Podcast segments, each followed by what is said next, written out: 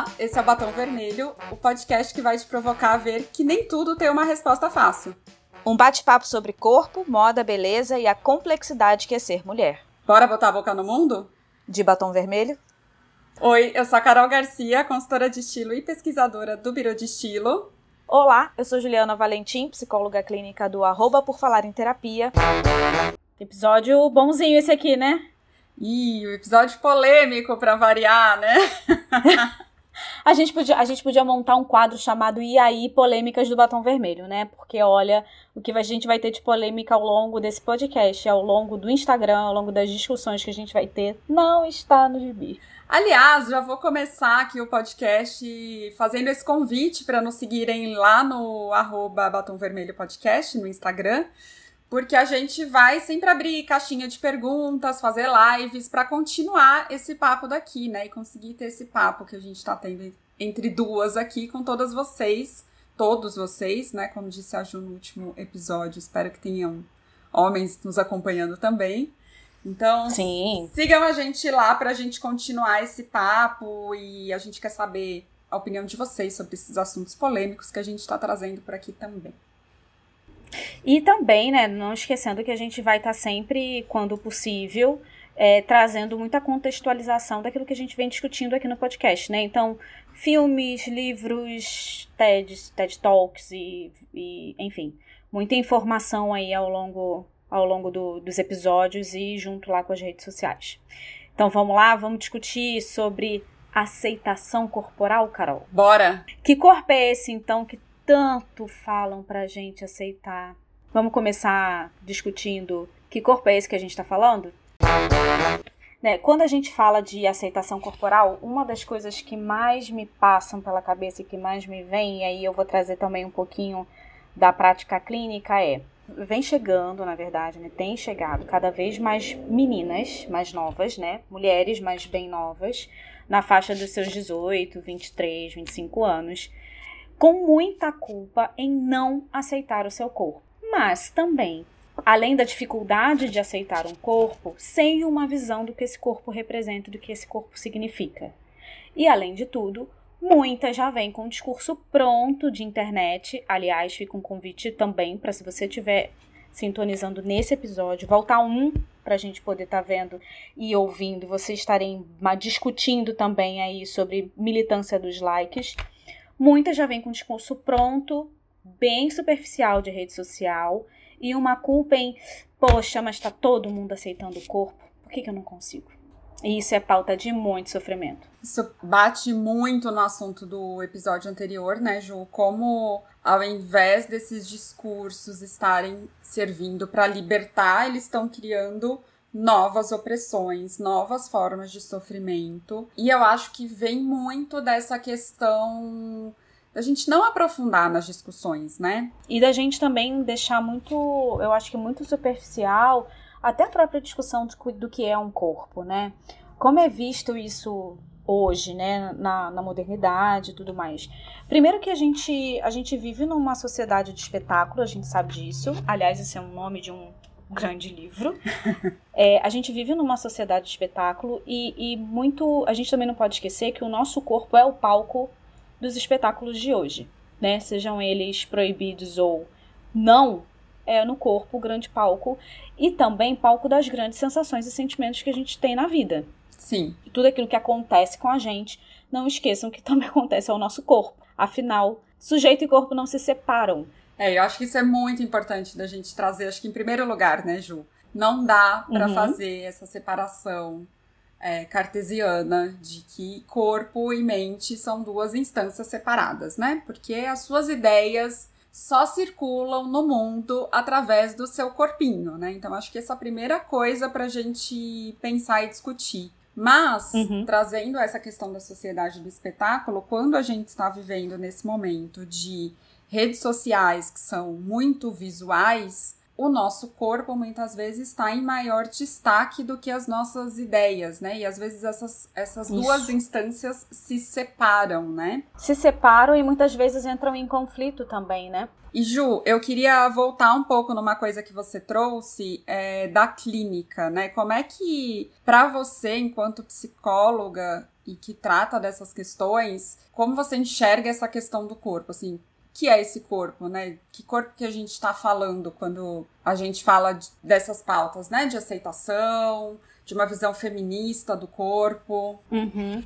É uma das, dos grandes trabalhos, né? Quando a gente. Primeiro que o meu foco é todo em transtorno alimentar e comportamento alimentar, não significa que eu não atenda outras demandas, mas junto com elas vem muitas questões de corpo, porque uhum. uma coisa está muito atrelada à outra, né? E muitas vezes. É, antigamente, né, no início da minha clínica, eu ficava, caramba, mas é tão difícil é, compreender. Eu, eu, lógico que tem uma compreensão clínica, uma escuta clínica é, toda voltada para essa demanda, para esse sofrimento, mas eu sempre achei muito, muito difícil discutir corpo dentro da, da clínica, né?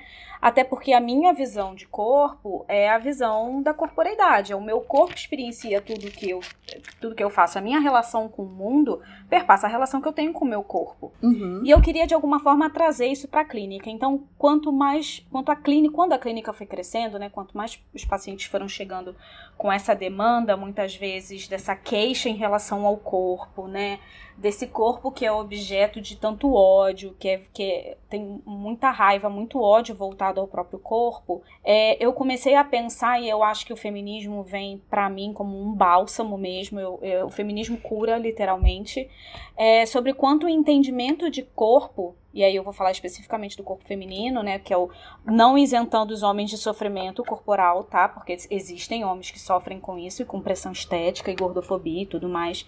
Mas o recorte da minha clínica é muito feminino. Uhum. Então eu vou trazer, né, esse, esse todas as vezes que eu falar, né, da minha clínica e tudo mais, vai ser muito pelo, pelo recorte feminino. Sabendo que, entendendo que o feminismo, gente, não serve só, não serve, não, não tem serventia para entender a mulher, né? O feminismo não, não, a gente não parte desse princípio. Por favor, que coisa importante que você trouxe, Ju. Né? A gente não parte, ah, vou falar de mulher e portanto feminismo. Não, não é, não é por aí. Mas o feminismo me ajudou muito a entender é, por onde eu poderia começar a trabalhar com essas pacientes esse sofrimento de não aceitar ou de não entender, de não compreender o seu corpo, de não entender em que instância esse corpo está vivendo, de que forma esse corpo está vivendo, ao longo de uma história, muitas vezes muito pesada e de, muito, de muita ambivalência até, né? Porque é um corpo que ama a vida, mas ao mesmo tempo um sujeito que odeia seu corpo. Né? Então, fazendo as contas aí, essa equação não, não dá uma equação balanceada, né? Sim. E aí, muita coisa que as leituras feministas me ajudaram é como é que a gente pode, com 18, 20, 25, 35, 45, 60 anos, né, é, aceitar um corpo que já é marcado através do gênero desde quando a gente nasce? através da categoria. Então, eu lembro muito de uma de uma sessão específica que eu fiz com uma paciente que estava muito é, apaziguada com a comida, né? Tava, tava tendo lá o seu comportamento alimentar estava ok, mas as questões de corpo continuavam aparecendo. E uma das grandes perguntas é, eu acho que a grande questão é, se a gente não está aceitando o corpo, a gente está funcionando de uma pauta até então muito normal na sociedade, né? A gente está ok com a grande regra. Uhum. Nenhuma mulher, em regra, nenhuma mulher aceita o corpo. Sim. Todas nós somos insatisfeitos com alguma coisa ou realmente odeio esse corpo. E aí eu fui perguntando para ela desde quando ela entendia esse corpo, desde quando esse corpo foi corpo para ela, uhum. se transforma em corpo para ela. E muitas vezes, ao longo da história das mulheres, esse corpo nunca foi o corpo dela. Esse corpo sempre foi o corpo do olhar do outro, né? E eu acho que o feminismo vem muito trazendo essa visão e, e ajudando as mulheres a voltar para sua casa, que é o seu corpo também voltar para sua história através do seu corpo. E eu acho que é importante também a gente pensar, né, Ju, que quando a gente fala de aceitação corporal, a gente está pensando prioritariamente na forma desse corpo, né? E o corpo, ele vai muito além da forma, né? O corpo é o que nos permite ter sensações, é o que nos permite de um lugar para o outro, de transmitir as nossas ideias, né? De expressão, de prazer, de prazer sexual, de uma série de outras coisas também, mas que muitas vezes a gente está tão focado na forma desse corpo, no tamanho Exatamente. desse corpo, que a gente no peso corporal, no peso, né? Que a gente esquece um pouco dessas outras instâncias nuances. do corpo, dessas outras nuances, nuances, que são inclusive muito mais importantes, né? E eu acho que a part... é, é a partir dessas discussões, Carol, que a gente consegue mergulhar nas questões corporais. Porque, aí você trouxe brilhantemente, a aceitação corporal, gente, não é e nunca foi sobre forma do corpo, altura, peso, IMC, calça jeans, numeração de sutiã, numeração de... Aceitação corporal não é você ir numa loja e tá tudo bem vestir GG 44, 46. Isso não é aceitação corporal. Isso é um, uma outra discussão para um outro episódio de, uma, de um outro lugar. Uhum. É de como você vê o corpo, o padrão e padrão de beleza. Isso é para uma outra discussão. Quando a gente está falando de aceitação corporal, a gente está falando de existência. Porque quando a gente volta na história, seja na minha, na sua, né, das pacientes, enfim, das, da grande maioria das mulheres, a gente não tem ideia de quando a gente se encontra no próprio corpo. E aí, como é que a gente vai estar tá falando de aceitação corporal se a gente não discutir, por exemplo, que furam a orelhinha da gente quando a gente sai da maternidade, para saber que é menina? Porque se não tiver orelha furada, a gente não sabe se é menino ou se é menino.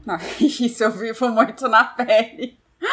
Isso me despertou muito quando você fez o post sobre a Teresa, né? Sobre furar ou não a orelha da Teresa. É, isso, isso me trouxe uma lucidez muito grande de que caramba, a gente, de um lado a gente tem essa, essa pressão, lógico, pressão estética, gordofobia e tudo mais, que auxiliam a dificuldade, auxiliam na dificuldade, foi ótimo, né?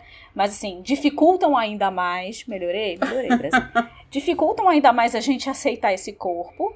Mas como é que a gente está falando de aceita, não aceita, de um corpo que a gente desconhece completamente? Primeiro que o corpo, além do palco dos grandes prazeres, né, das experiências, dos sentimentos, das emoções, do comportamento, do quente, do frio, do gostoso ou do não, ele é palco do tesão, ele é palco do prazer carnal, do prazer sexual, mas a gente não pode esquecer que na história da mulher ele é palco do pudor, ele é palco da culpa, ele é palco da, da castidade, ele é palco da daquilo que corta, né, da própria castração, da vergonha, do controle, do controle, a gente vai falar isso ao longo do episódio. Então, como é que eu vou trabalhar com uma paciente que tem seus 30 anos, sem voltar na história dela e entender, vem cá, é, sua mãe, você tinha acesso à comida tanto quanto seu irmão? Porque uhum. historicamente a mulher tem menos do que o homem. Né? Historicamente, a gente fura a orelha das crianças, da, da, das meninas, para se distinguir o gênero. Uhum. Historicamente, a gente veste de pudor uma criança muito cedo. Historicamente, a gente fica, não, você precisa comer mais, mas não tanto, porque na adolescência você vai ser gorda, vai ficar sozinha. Sim. Você não vai arranjar namorado.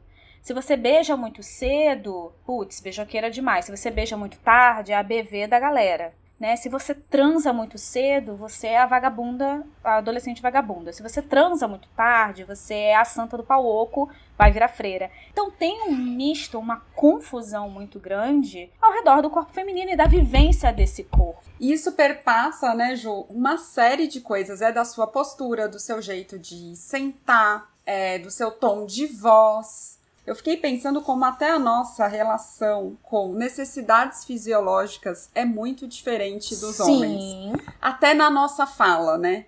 A gente tem que falar que a gente vai ao banheiro, eu estou com Fazer prisão xixi. de ventre. É sempre na base do eufemismo, porque é como se a gente não fizesse isso, né? A gente não tem necessidades uhum. fisiológicas. A gente tem que sempre esconder ou colocar uma camada ali de um perfume na coisa, porque a gente não pode falar disso, a gente não pode falar que a gente uhum. faz isso, né? A gente não pode nem falar te teoricamente, né? A gente sabe que a gente tem aí desconstruções e desconstruções e reconstruções, mas não nos é permitido socialmente nem falar que a gente tem tesão. Não, imagina. Né? Nem falar do próprio gozo, e aí não gozo numa linguagem psicanalítica, não. Gozo, gozo, de gozar mesmo. Uhum. Né? A gente não tem esse. Parece que nos é tolhido. E aí, de novo, é que corpo é esse que a gente fala de aceitação quando a gente está falando de uma não liberdade com esse corpo, quando a gente está falando de um aprisionamento desse corpo em tantas regras sociais, em tantos tipos de controle. E aí, quando a gente fala também dessa aceitação de que corpo é esse, a gente não pode esquecer que o nosso corpo é um corpo político, de que ele não é público, né? parece coisa bizarra de se falar, mas a gente todo carnaval tem que reforçar que não é não. Sim. Então, que corpo é esse que é invadido pelo olhar do outro o tempo inteiro e que eu preciso aceitar? Tá vendo como a aceitação corporal ele vai muito além da forma e do peso e de uma etiqueta de roupa. Ele tem muito a ver com a forma como você vivencia e experiencia esse corpo e, e a partir de quando você experiencia esse corpo na real. porque muitas mulheres carregam a história de terem o seu corpo sempre nomeado pelo outro. Então é a magrinha, é a gordinha, é a baixinha, é a alta, é a tagarela, é a não tagarela, é a, é a foguentinha, não é a foguentinha, é a criancinha, é a adultinha. Então, isso tudo tá no corpo. Porque se o corpo é expressão, se o corpo é corporeidade, tudo, todos esses rótulos vêm pro corpo.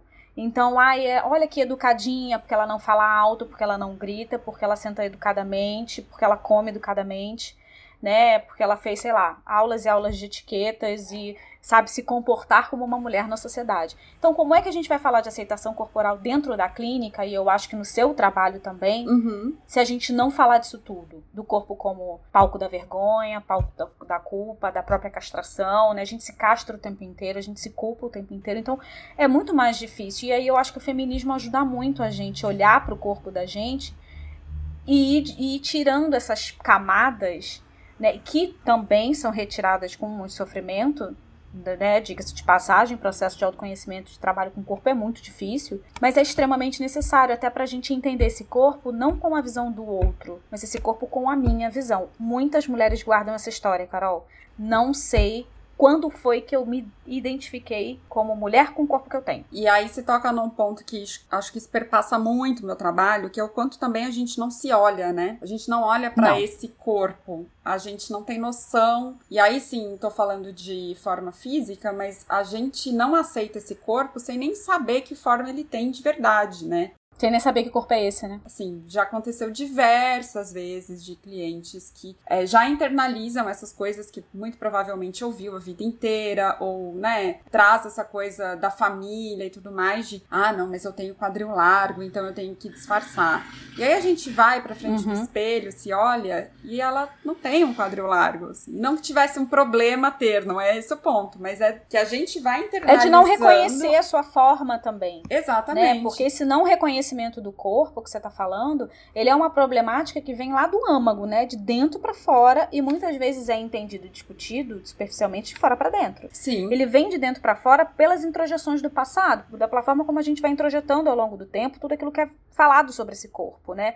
Quantas e quantas meninas, e aí eu acho que as, as ouvintes vão se, se identificar bastante, não foram a um médico, a um nutricionista, a um pediatra, porque o pai, mãe, tio, tia, vizinho, vizinha acha que aquela criança tá muito gorda. Ah, sim. idade que ela tem, né? Ou olha, essa criança tem algum problema, ela é magra demais. E isso tudo vai imprimindo, na... é óbvio, gente, nós somos seres da cultura, isso vai imprimindo na gente essa sensação do estar errado o tempo inteiro, do se o meu corpo ele é pautado pelo outro, eu não sei quando eu cresço, quando eu não cresço, quando eu tenho corpo, quando eu sinto prazer, quando eu não sinto, quando eu tenho vontade de vestir tal tal coisa, mas eu fico com vergonha e parece que me salta aos olhos quando na verdade não salta. Né? Exatamente. Né? Isso aconteceu comigo também no processo da consultoria, né, do quanto eu achava que roupa tal e tal era melhor para mim, quando na verdade isso tipo, gritava alguma coisa no meu corpo, quando na verdade não tinha nada disso. Mas são as coisas que a gente vai imprimindo mentalmente, né? E fica muito guardado. E o quanto isso até dificulta, nos impede muitas vezes de usar esse corpo como essa plataforma de expressão mesmo, né? Da gente vivenciar esse corpo na sua potência, porque sempre falo isso é, o nosso corpo no espaço social, ele é um corpo vestido. A gente não pode sair pelada na Sim. rua. E o quanto essas construções, né, de um corpo que é assim, é assado, que pode, que não pode e que vai muito além também da forma, tem a ver com a postura, tem a ver com pudor também, né? É, essa, esse ato de cobrir o corpo passa muito por aí também. O quanto isso vai até impedindo que a gente reconheça o que a gente gosta, o que a gente de fato acha bonito na gente, né? O que nos dá prazer de vestir, conforto, né? Como até essas uhum. noções, né, de, de Sim. prazer e de conforto ficam meio obscuras, né? Eu recentemente dei essa aula sobre conforto, aí levantei muito esse tema. Eu assisti. Perfeita, por sinal, muito boa aula. Muito obrigada. Deu um chacoalhão na menina aqui.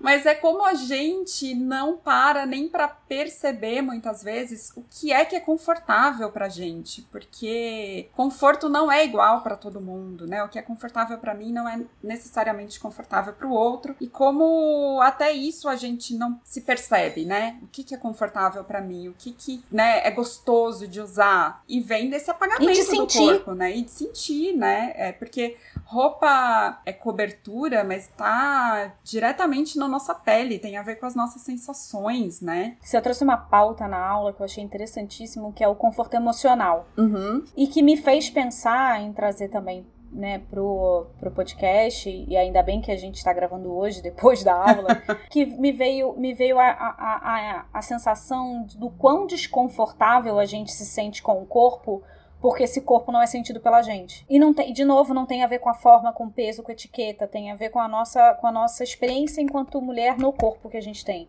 de entender que corpo é esse realmente e como ele se coloca no mundo. Sim. Porque, cara, você nasce com o corpo e vai morrer com o corpo. Você pode mudar o seu corpo durante a vida? Pode. E seu corpo vai mudar durante a vida, né, Ju?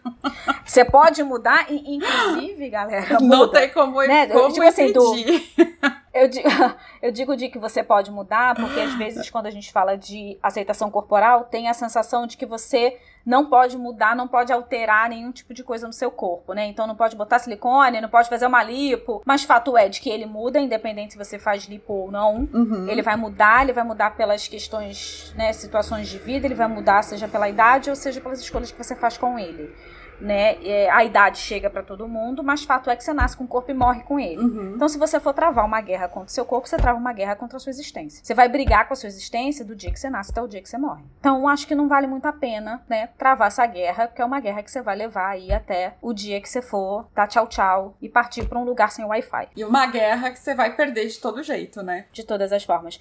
Porque acho que não há, eu, eu enquanto psicóloga, enquanto mulher, eu acho que não há sofrimento maior do que sofrer com aquilo que se tem pro resto da vida. Você é dona do seu corpo, você é dona da sua vida, você pode fazer dele o que você quiser. Ser mãe, não ser mãe, cortar cabelo, não cortar cabelo. Vamos lá, né? Das coisas mais básicas. Cortar cabelo, não cortar cabelo, cabelo comprido, cabelo curto, né, gente? Carol cortou um cabelo, tá lindíssima. e eu com uma vontade de cortar o meu com um cagaço tremendo. É, você pode engordar, emagrecer, fazer dieta, cirurgia, bariátrica, plástica, silicone, botox, criolipólise, ou ser mãe, não ser mãe, casar ou não casar, estar em relações que você considera como, né? Eu me encontro nessas relações, seja ela hétero ou não. É, fato é de que você vai estar com esse corpo em todas essas fases, em todas essas circunstâncias. Então, acho que sofrer a vida inteira não não, não nos é construtivo, né? E aí, Carol, sabe o que eu fiquei pensando nas minhas pesquisas, andanças, né? Mas algo que eu li esse final de semana, e já leio há um tempo, porque é, inclusive foi minha pesquisa, minha base de pesquisa um pouco para minha conclusão de curso na, na faculdade, inclusive, foi sobre o Foucault quando ele fala do biopoder, né? A gente não pode Sim. esquecer que é, desde que o mundo é mundo, as instituições existem para o controle dos sujeitos, né? O uhum. controle dos corpos, seja ela prisão, manicômio, convento e por aí vai. Goffman também tem várias, vários livros que falam muito sobre isso, né? A institucionalização do sujeito e uma nova institucionalização do sujeito são as redes sociais. O que facilita muito, muito a criação de novas formas de controle do corpo, inclusive o feminino. Então, assim, por mais que a gente fale, né, dessas novas instituições, da rede social ser considerada uma instituição de controle de poder, a gente não tem só essas formas de controle dos corpos, né, Carol? Acho que a maternidade passou por isso, né? Eu acho que você tem uma leitura muito, muito grande sobre é, essas questões do controle da natalidade, esse controle mesmo, esse controle político do corpo feminino, né? É, eu acho que aí a gente entra também nesse ponto que é bastante importante de como o corpo da mulher sempre foi um corpo muito controlado por essa questão da natalidade, né? Inclusive a nossa construção enquanto mãe passa muito por isso, né? Porque a gente tem um pouco essa ideia de que o instinto materno e essa uhum. a, a maternidade como central na vida da mulher, é, a gente tem um pouco essa ideia de que sempre foi assim, né? Quando na verdade é esse, essa própria construção da maternidade como central na vida da mulher, ela surge como uma forma de controle de natalidade, né? E aí não, uhum. não controle para menos, mas controle para mais, né? A Elizabeth Elizabeth Badinter, que é uma filósofa feminista historiadora. Ela tem um livro que é um livro muito importante para minha formação enquanto mulher feminista, enquanto mãe, que é o Amor Conquistado, o mito do amor materno, onde ela vai contar uhum. como que se dá essa construção, né, de, de colocar a maternidade como central na vida da mulher. E isso, é isso. é muito recente, né? Isso vem aí do século XVIII, gente. Assim, em termos de história, isso é muito recente, né? Muito recente. É um, tipo ontem. É.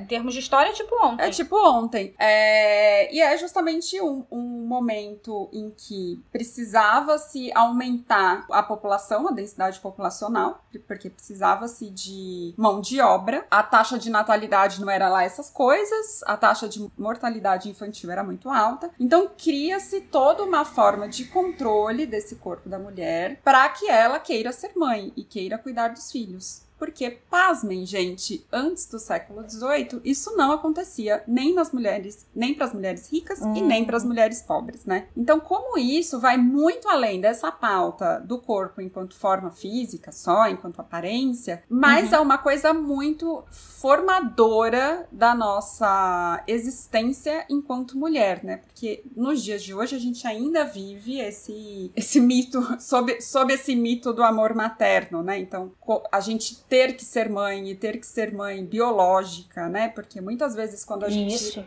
vai fazer essas leituras sobre maternidade, é muito sobre uma maternidade biológica, como até a, a maternidade está muito centrada no corpo, né? né? E eu acho que você traz essa questão da maternidade, essa coisa do mito da, né, do mito da, da, da maternidade, do amor incondicional e tudo mais. E aí, de novo, a gente entra naquele, é, é bem rapidamente, bem passando, sobre como a gente sai da esfera do cuidado enquanto conhecimento para a esfera do cuidado enquanto prática, né? Sim. O cuidado passa a ser uma prática vinculada à mulher enquanto mãe. Sim. Né? E aí, Silvia Federici dá um alô pra gente.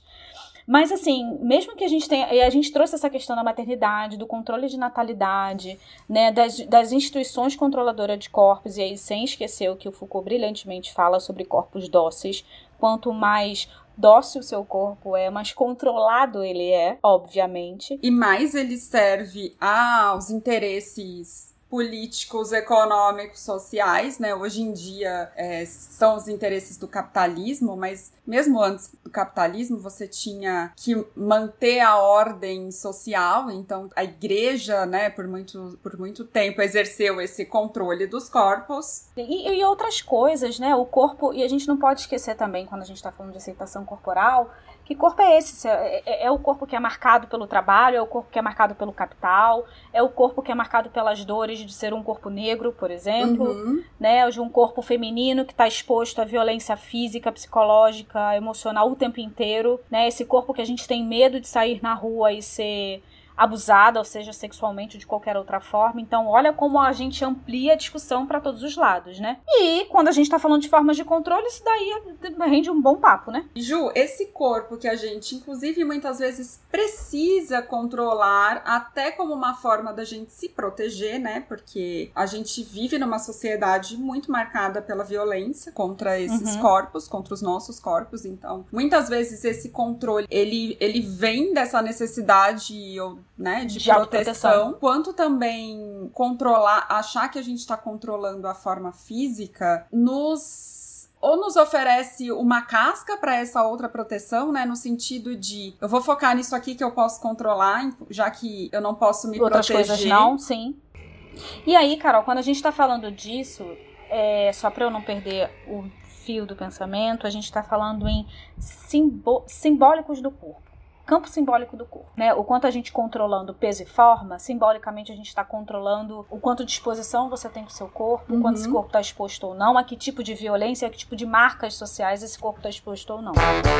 É, e aí, voltando nessa história da natalidade, existem a, a, até algumas formas para se controlar essa natalidade que passam por essa, esse controle de comportamento, né? Afinal de contas, como que a gente controla a natalidade para mais ou para menos, né? Engravidando ou não engravidando. É. Tendo filhos ou não tendo filhos. É assim. Né? Então, começa muito nessa história do comportamento, né? Essa, essa... Uhum. E, e isso a gente volta para essa relação patriarcal que grande parte desse controle do corpo feminino é para garantir a linhagem masculina, né? Para garantir que aquela uhum. gravidez, aquele, aquele herdeiro é de fato daquele homem. Existe todo esse controle para garantir uma linhagem patriarcal. E junto com isso, ou para que isso aconteça, a gente vai criando essas formas de controle do comportamento, né? Então, é um corpo que precisa se movimentar de uma certa maneira, precisa ter ser capaz é, de sentar de uma certa maneira. É, e aí a gente entra nessas condutas de etiqueta, né? E, e, que também passa não só por essa questão do, da linhagem patriarcal, mas também de uma determinação social, né? De classe social mesmo, né? De diferenciação social, né? E estabelecimento de papel social mesmo, uhum. né? né? Porque essas, essa, eu, eu lembro recentemente, não tem não tem menos de cinco anos, então é recentemente, gente. É, recentemente estava, né, meio. Eu lembro, eu acho que eu não, não morava em São Paulo, eu morava em Recife, e eu vi que a, tinha aberto, né, abriu uma escola de etiquetas em São Paulo, onde as meninas iriam aprender Sim. a como pôr a mesa, como tirar a mesa, como se comportar na mesa. Se isso não é voltar para os séculos anteriores, eu não sei o que, que, que mais é. A escola de princesas, não era um negócio assim? Exatamente. E eu acho importante, Ju, a gente lembrar que isso não é só uma marcação de gênero, mas isso é uma marcação de classe e de raça também, né? Porque esse esse recorte aí dessa princesa que coloca a mesa, que sabe servir, que tananã, que tananã, isso é de uma, não só de uma mulher, mas uma mulher branca aristocrata, né? Porque uhum. é sempre bom a gente lembrar... Esse é o recorte que, burguês da é, coisa. que a gente não tá falando também de qualquer mulher, né? A gente tem que tomar sempre muito cuidado para não universalizar essa ideia de mulher, uhum. né? Então, esse controle também, ele serve a alguns corpos mais do que a outros, né? Ou ele opera em alguns corpos de maneiras diferentes que opera em outros, né? E até o próprio o próprio entendimento do que é aceitação corporal, né, Carol? Porque agora você trouxe uma uma coisa que, olha, gente, não, não que não, não tenha sido um insight, né? Insight que eu digo do momento, eu já venho pensando nisso, o quanto, o quanto a gente discutir aceitação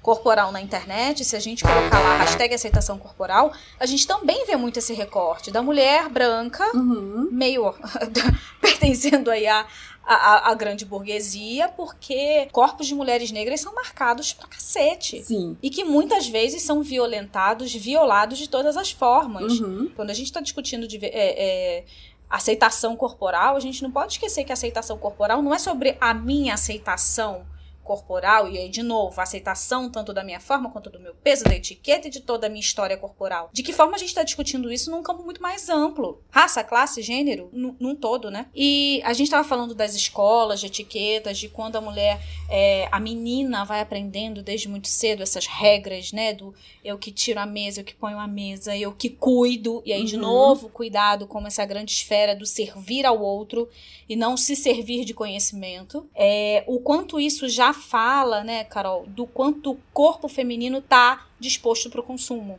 Com o consumo de ideias, o consumo do reforço das, da, dos papéis sociais, o consumo do que é gênero, inclusive, né, das coisas que tenha mais esse recorte de gênero e esse grande sofrimento que a gente vive com relação a isso, né?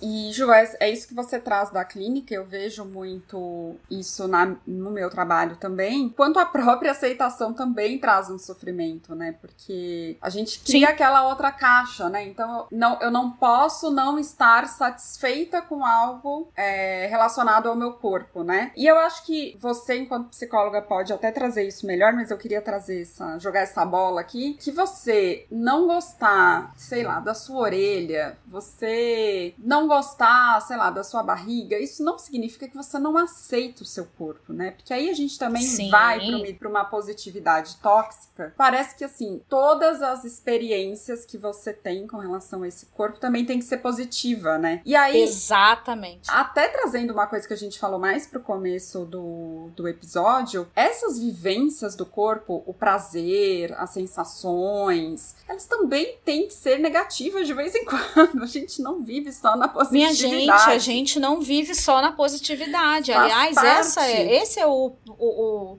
o grande que da, da, da positividade tóxica, né? A gente não vive feliz o tempo inteiro, gente. A gente já acabou, a geração Prozac já foi. Não, e faz parte da nossa construção enquanto ser humano viver frustração, viver dor, sofrimento e uma série de Sim. outras coisas, né? Faz, faz parte, assim. Então, você, de vez em quando, não estar tão feliz com alguma questão ali do seu corpo, tá tudo bem também, gente. Tudo bem. Isso não significa você não aceitar o seu corpo, né? Não aceitar o seu corpo, eu acho que me corrija se estiver errada, tem muito a ver com você não se relacionar com esse corpo, né? De você não viver exatamente, esse corpo. Era exatamente isso que eu ia falar. Não olhar para esse corpo, não sentir, não experimentar esse corpo.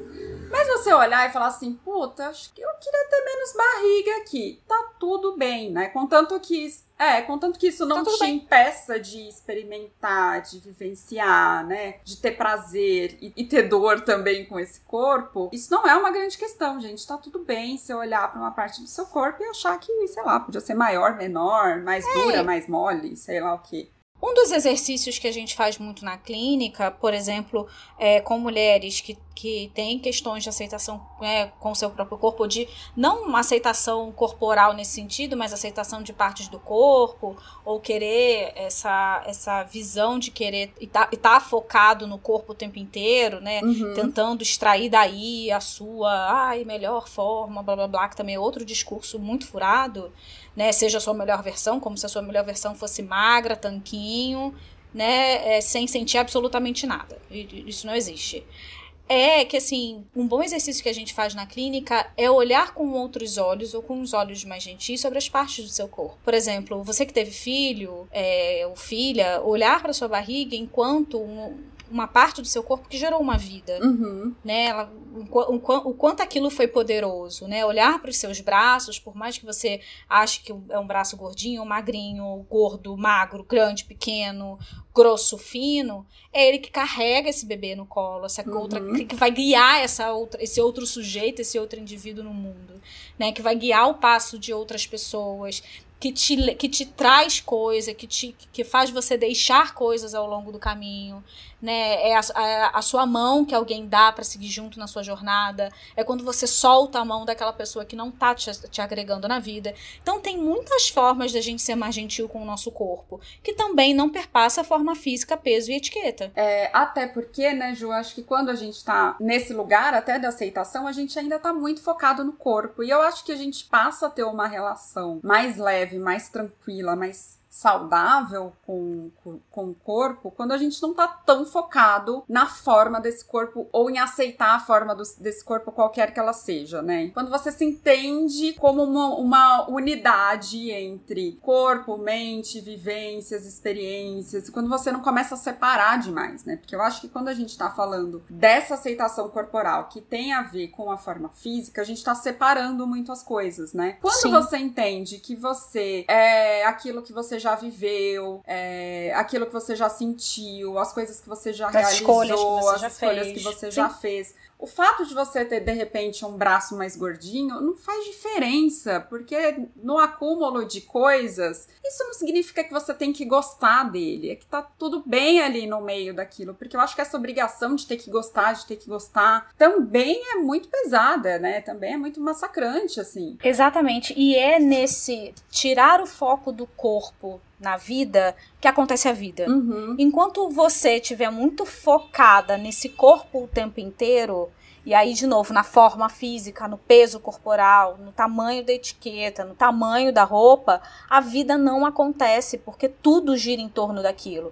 Você sai, não sai, namora, não namora, transa, não transa, trepa, não trepa. Tudo em função desse corpo. Quando você nem entende o que ele é. Porque quem está focado no corpo, na esfera da, da forma física do corpo, não experiencia esse corpo. Fazer dietas, controles é, alimentares, né? entrar num, numa como se você tivesse faminta o tempo inteiro, é, se estar faminta o tempo inteiro, na verdade, a gente já é enquanto mulher, porque a gente não sabe a nossa própria história. Uhum. Porque a gente não, a gente é faminta de, de conhecer e de viver esse corpo. Então a gente não precisa estar faminta de comida para estar em algum, algum, algum lugar de destaque. Trazendo isso para a questão do corpo consumo, aí a gente tem não só o marketing, mas como as grandes marcas e tal, se utilizando dessa aceitação corporal que foca no corpo tanto quanto a não aceitação corporal focada no corpo. Uhum e criam mercados, que o Bauman chama de mercados de estilo, pra cacete a dar e vender. Super. E aí, de um lado você tem grandes marcas de, sei lá, marca fitness, comida fitness, corpo disso, indústria estética, farmacêutica, muito focada na não aceitação corporal da forma física.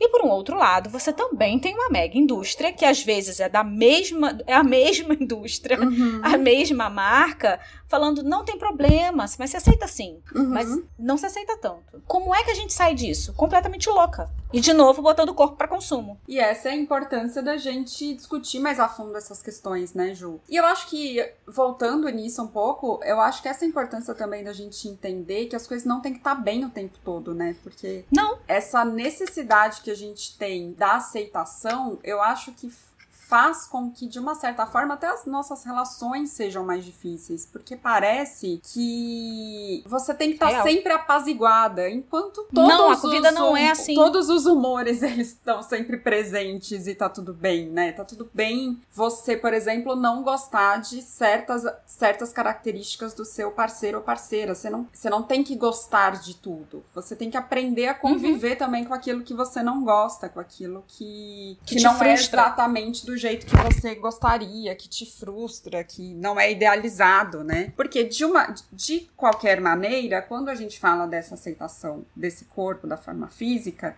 a gente também tá falando de uma idealização, né? Que passa Sim. por uma ideia de não sofrimento, de não insatisfação, né? Que aí tem um apagamento da gente porque a gente não tá nesse campo. Esse campo é muito tópico. Uhum. Né? Essa idealização de primeiro ou não se aceitar e entrar nessa onda de não, não me aceito, não me aceito, não me aceito, o que que eu preciso fazer para mudar, tanto quanto, e aí, de novo, trazendo recortes das redes sociais e desse discurso de aceitação corporal focada no corpo, né? Essa coisa do se aceite, enfia o fio dental, dia, você passa a vida inteira odiando seu corpo, mas deu meia-noite do dia 31 de dezembro, 1 de janeiro, você mete um fio dental vai dar um super Uhum. mergulhão com a bunda pro alto, na prática, não vai rolar. Não, não, não é assim que funciona, né? Não nesse sentido que a gente está trazendo tão profundo do que é corpo e do que é aceitação corporal. As coisas não funcionam dessa forma, né? É muito legal quando você, quando você vê uma mulher que, em relação aos padrões de beleza, ela já se subverte a isso, Uhum. né? Ela, ela não, não atende tanto isso e se liberta. Isso aí a gente tá falando de padrão. Outra coisa é aceitação. Se a vida da gente é muito mais parecido com uma viagem Rio-São Paulo, que você pega a serra, desce serra, dá merda no GPS, para, come, caga, mija, por que, que o processo de aceitação vai ser sempre muito bonito? E por que, que ele tem que ser um, ter um fim também, né, Ju? E não é uma, uma jornada, né? Eu acho que a gente corre o risco muito grande, sempre é, com esses discursos muito superficiais de internet, entrar nessa, exatamente nessa vibe de fazer isso uma jornada da vida, de fazer disso algo como se fosse o potinho de ouro no fim do arco-íris ou Uhum. atingir o nirvana. Coisa que você não vai atingir. Porque se você acha que, né, que a aceitação corporal é aceitar sua forma física, seu tamanho, seu, seu peso, uma hora que você se frustrar, você vai desvencilhar, desvincular, des, descarrilhar o, teu caminho inteiro, né? No, ao primeiro sinal de frustração, a gente dá uma empacada. Só pra gente tentar, né, trazer aí que nem tudo são flores mesmo, não. Vai ter hora que o espinho vai descer. E vai descer arranhando. E aí, Carol, eu acho que a gente trouxe uma coisa muito importante pra gente dar uma amarrada nesse episódio que eu acho que vai colocar o povo pra pensar pra cacete. Quando a gente falou de tirar a atenção do foco, né, tirar o foco um pouco do corpo e a vida acontece aí, porque isso é bem comprovado na clínica, né? Quando a gente está trabalhando é, as questões corporais na clínica e o corpo deixa de ser uma temática, deixa de ser uma questão Uhum. tão é, como se fosse uma ferida cheia de pus, quando a gente está minimamente cuidando dessa ferida, outras coisas aparecem, né? Você consegue olhar para o seu campo profissional, você consegue olhar para outras coisas que você tem tesão na vida, você consegue olhar, caramba, eu quero tanto fazer um curso de inglês, eu quero tanto estudar gastronomia, eu quero tanto ler um livro tal, eu quero tanto uma promoção no meu trabalho, eu quero fazer uma transição de carreira, uhum. eu quero entender mais de política. O quanto focar só no corpo, né? O quanto diminuir e, e botar bem pequenininho. Gente, eu tô fazendo uma imagem horrorosa, tá? Ainda bem que não tem imagem no podcast. pequenininho as questões de aceitação corporal focada no corpo não nos apaga da nossa probabilidade e potencialidade de fazer história enquanto mulher. Diminui a nossa existência, né, Ju? Diminui a nossa existência. A gente deixa de entender muita coisa, inclusive aquilo que a gente deseja, e entender o nosso lugar na história e o nosso lugar no mundo, né? Eu, a gente vai trazer um episódio sobre isso, mas a gente estava conversando antes de começar como essas questões do corpo, a Ju falou brevemente sobre isso, também é uma coisa que passa aí pela pela, esfera masculina, mas que não tem o mesmo uhum. peso porque a vida do homem, em geral, não gira em torno do corpo, desse corpo enquanto forma física e aparência, né? Exatamente. Nenhum homem deixa de querer notar uma, uma transição de carreira, fazer uma transição de carreira, ganhar uma promoção no trabalho, transar com alguém, viajar, ter filhos ou não. Nenhum homem deixa de fazer isso porque ele tá com uma barriga, porque ele tem um braço porque ele tem um. Lógico, a gente está falando de um recorte muito geral, né? uhum. né? Existem sofrimentos mais específicos. Mas a gente sabe que a maior parte, em grande número, não tem uma vida tão paralisada, ele não deixa de ser sujeito da sua própria história porque tem o foco no corpo, porque ele não tem. Exatamente. Ele consegue trazer essas duas coisas. A gente tem uma vida paralisada politicamente, socialmente, quando a gente está focado muito no nosso corpo, né? Uhum. Em emagrecer ou não, em perder peso ou não em aceitar, entender corpo, entender. E, e, por aí vai, a gente se ausenta muito. Quando o foco está muito no corpo, a gente se ausenta da vida. Uhum. E aí, como a nossa vida é uma. A nossa prática é uma prática política, seja ela de vivenciar o corpo, do fazer profissional, a gente se isenta dela e se ausenta também. E aí, gente, ficou mais claro para vocês o que é aceitação corporal? O que, que vocês acharam? Né? É, vocês, já, vocês já pararam para pensar que corpo é esse que anda com vocês? Conta aqui pra gente, manda lá no Instagram, que a gente quer saber e quer ampliar aí essa conversa. Ficamos por hoje, Ju? Ficamos por hoje, minha amiga. Foi ótimo, adorei a discussão. Eu também, como sempre. Então, até o próximo episódio. Até. Beijo. Beijo. Bye.